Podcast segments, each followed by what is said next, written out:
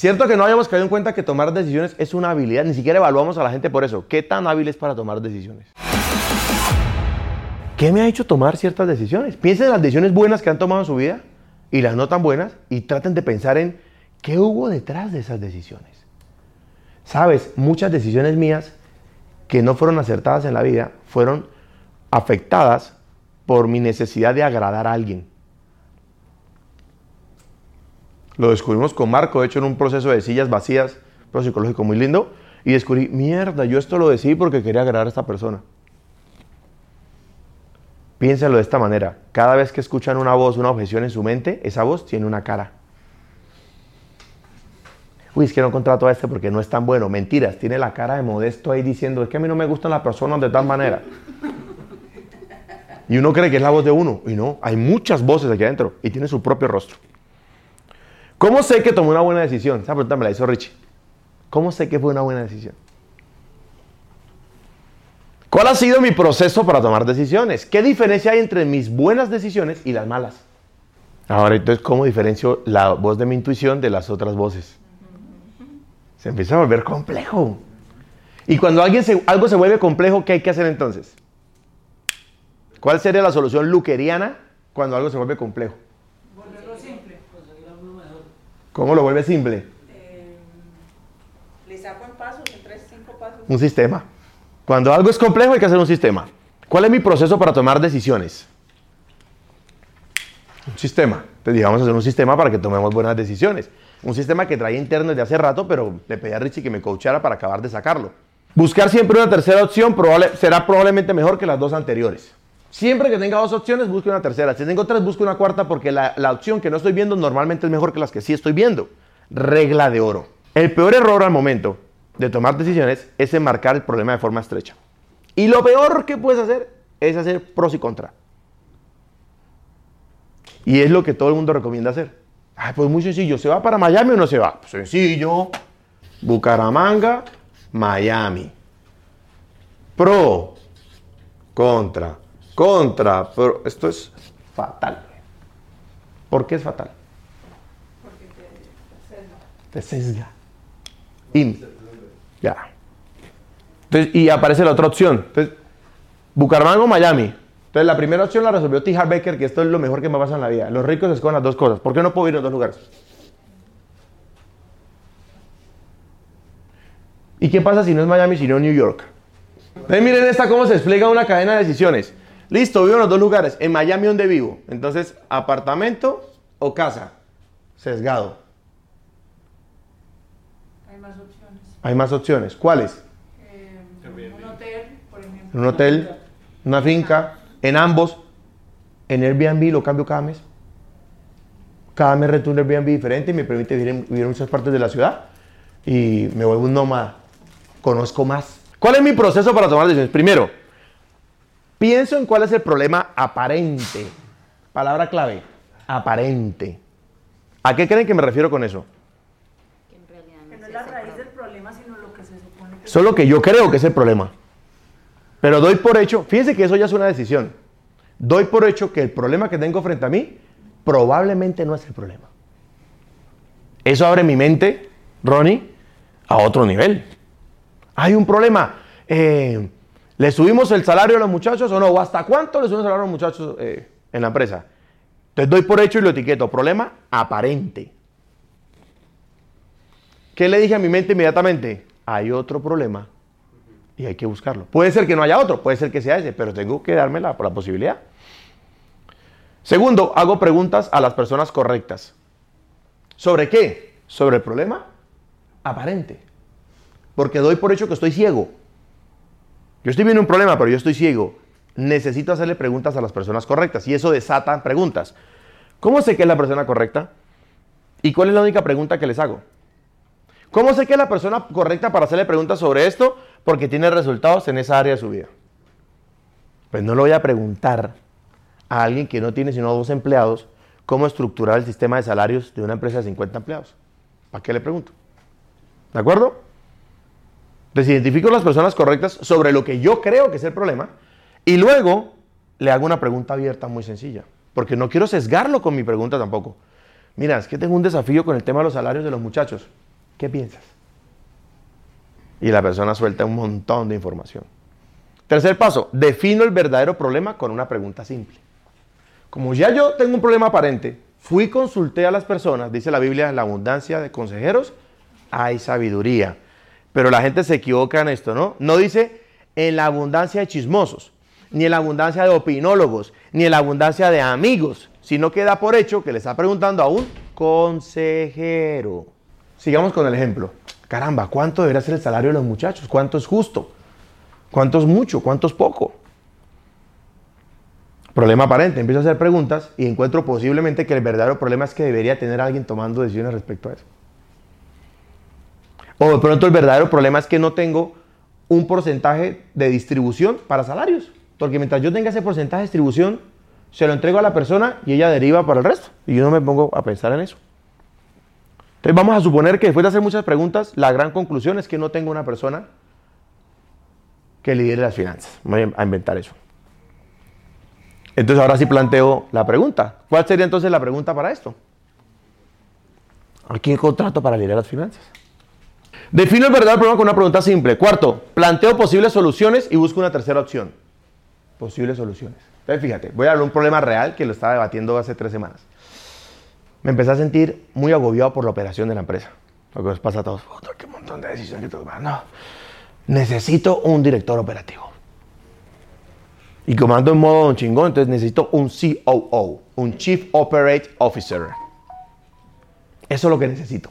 Dije yo, problema aparente. Fui a los expertos, ¿qué piensas? Marco, ¿qué piensas? Juanjo, ¿qué piensas? Pero Juanjo me botó una perla interesante.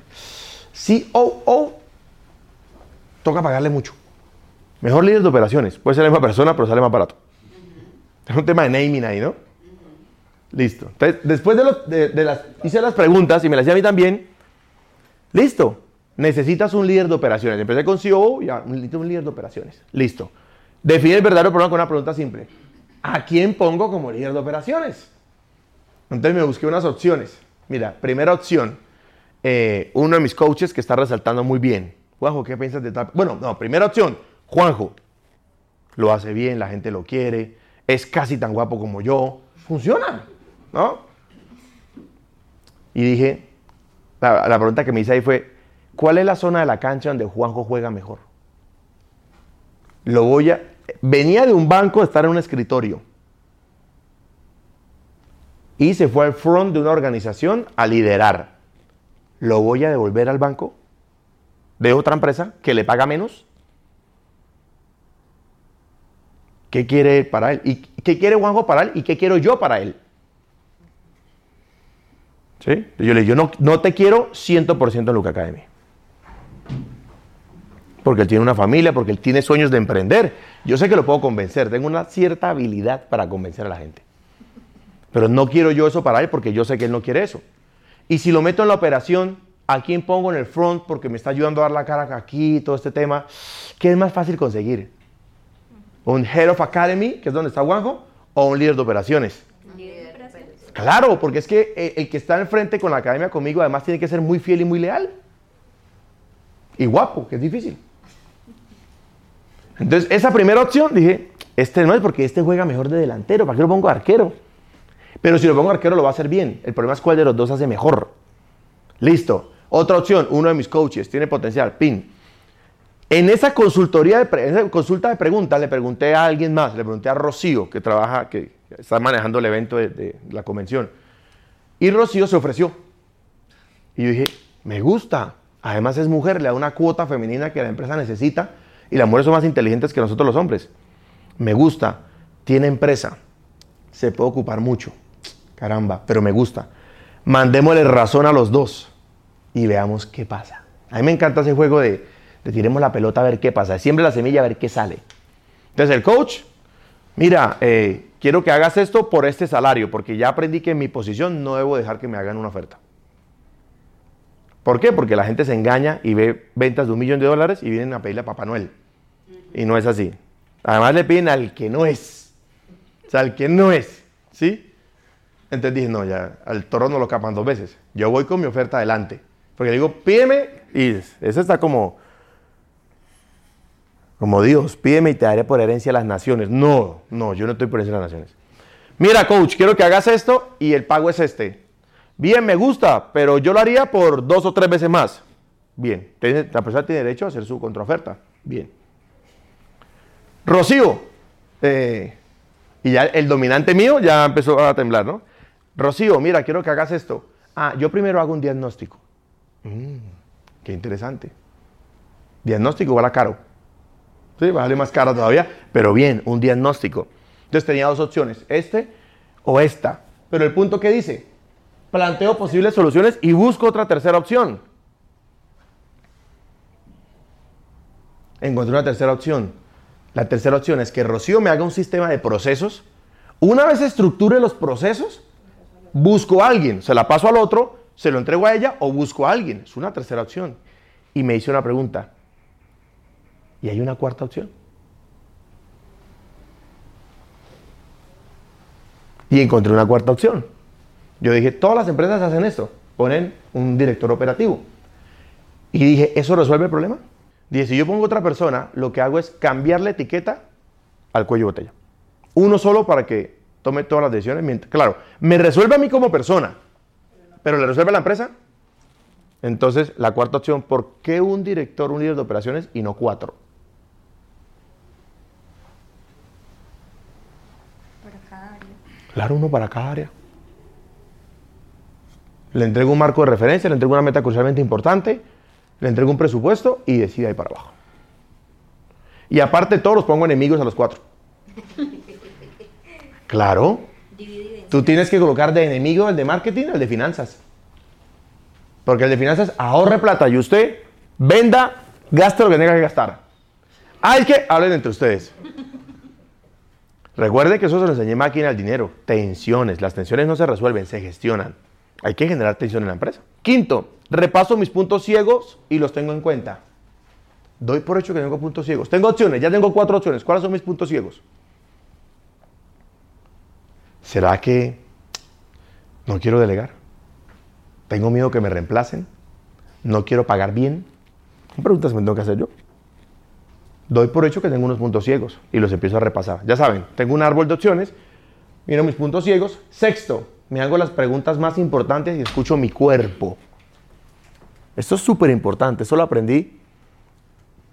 Esto es una historia que me contó una amiga que le pasó con su ex. Me dijo que en una ocasión había tenido una, pareja hace mucho tiempo y que habían salido, eh, eh, se habían terminado la relación y luego lo estaban intentando de nuevo. Y en el proceso de intentarlo de nuevo, eh, ella encuentra que él tiene conversaciones. O sea, él le dice, yo terminé con mi novia actual y quiero intentarlo contigo. Pero encuentra que sigue hablando con la novia estando intentándolo con ella en ese preciso fin de semana, ¿no?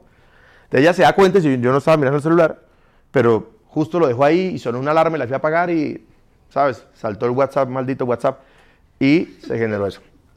Entonces ella me dice, yo lo llamé a él, muy amable, y le dije, mira, tú lo quieres intentar conmigo, pero tienes esta conversación con ella. Escucha lo que ella le dice en su sabiduría, es una sabiduría extraordinaria. Y le dice, tómate el día de hoy y escucha a tu cuerpo. ¿Con quién quiere tu cuerpo estar? Y a mí eso se me incrustó en la cabeza y he tenido esa conversación como por nueve meses. Por eso lo pongo aquí. Porque resulta que creemos que las decisiones están en esa parte intangible de nosotros. Pero es que hay una parte nuestra que es nuestro cuerpo físico que está enviando un montón de información que a veces recibe información que no vemos. ¿Les ha pasado que llega alguien y usted siente, ¡y qué pesa esta persona! Pero eso usted no lo sintió ni en su corazón ni en su cabeza. Lo sintió su cuerpo. O cuando uno tiene un vacío en el estómago, así como cuando tiene maripositas, ¡ay, llegó! Dice Juanjo, llegó Isa, mira, ve. Sí, entonces ahí está. Entonces cuando ya yo tengo un marco de decisiones, tengo mis opciones porque ya me quedé con cuatro opciones. Rocío, el coach, eh, Rocío haciendo la consultoría y luego entregándole a alguien, o cuatro líderes de operaciones. O sea, se el abanico. Que, que ya los tengo, es llevarlos a otro nivel. Entonces, ¿qué me hace más feliz? O esta opción me hace feliz. Esta opción es lo que quiero. Porque hay cosas que me hacen feliz, pero no las quiero.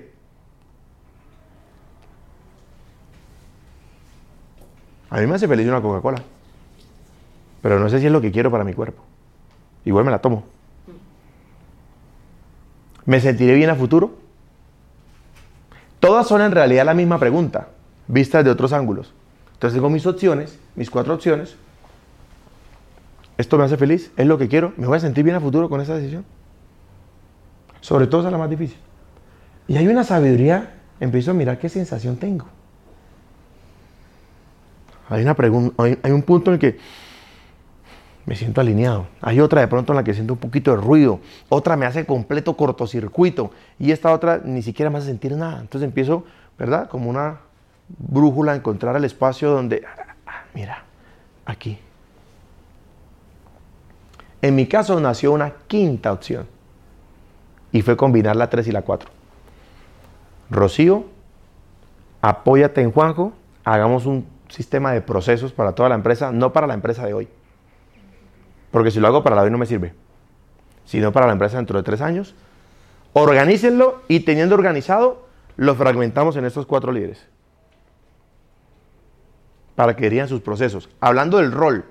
Porque ahora estos que tengo ahí, o esos cinco líderes que tengo, solo que hay una que no la pienso mover para nada, también dije, los voy a dividir como si fueran dos organizaciones internas y les voy a llamar sus propios equipos de trabajo. Entonces mezclé opciones. Y esa me hace feliz. Porque el cuello de botella que era yo, lo convierto en cuatro. Así que si soy el 100% del embotellamiento, habrá 25, 25, 25, 25. La probabilidad de toma de decisiones más rápida se eleva. Y a eso lo encontré un 5.1. Para mi caso, aléjate de la operación. Y se conecta con esto. ¿Quieres que alguien más opere? Déjalo operar. Aléjate. A mí me toca alejarme físicamente. Porque si no, yo abro mis ojos y llego a la oficina. ¿Se entiende?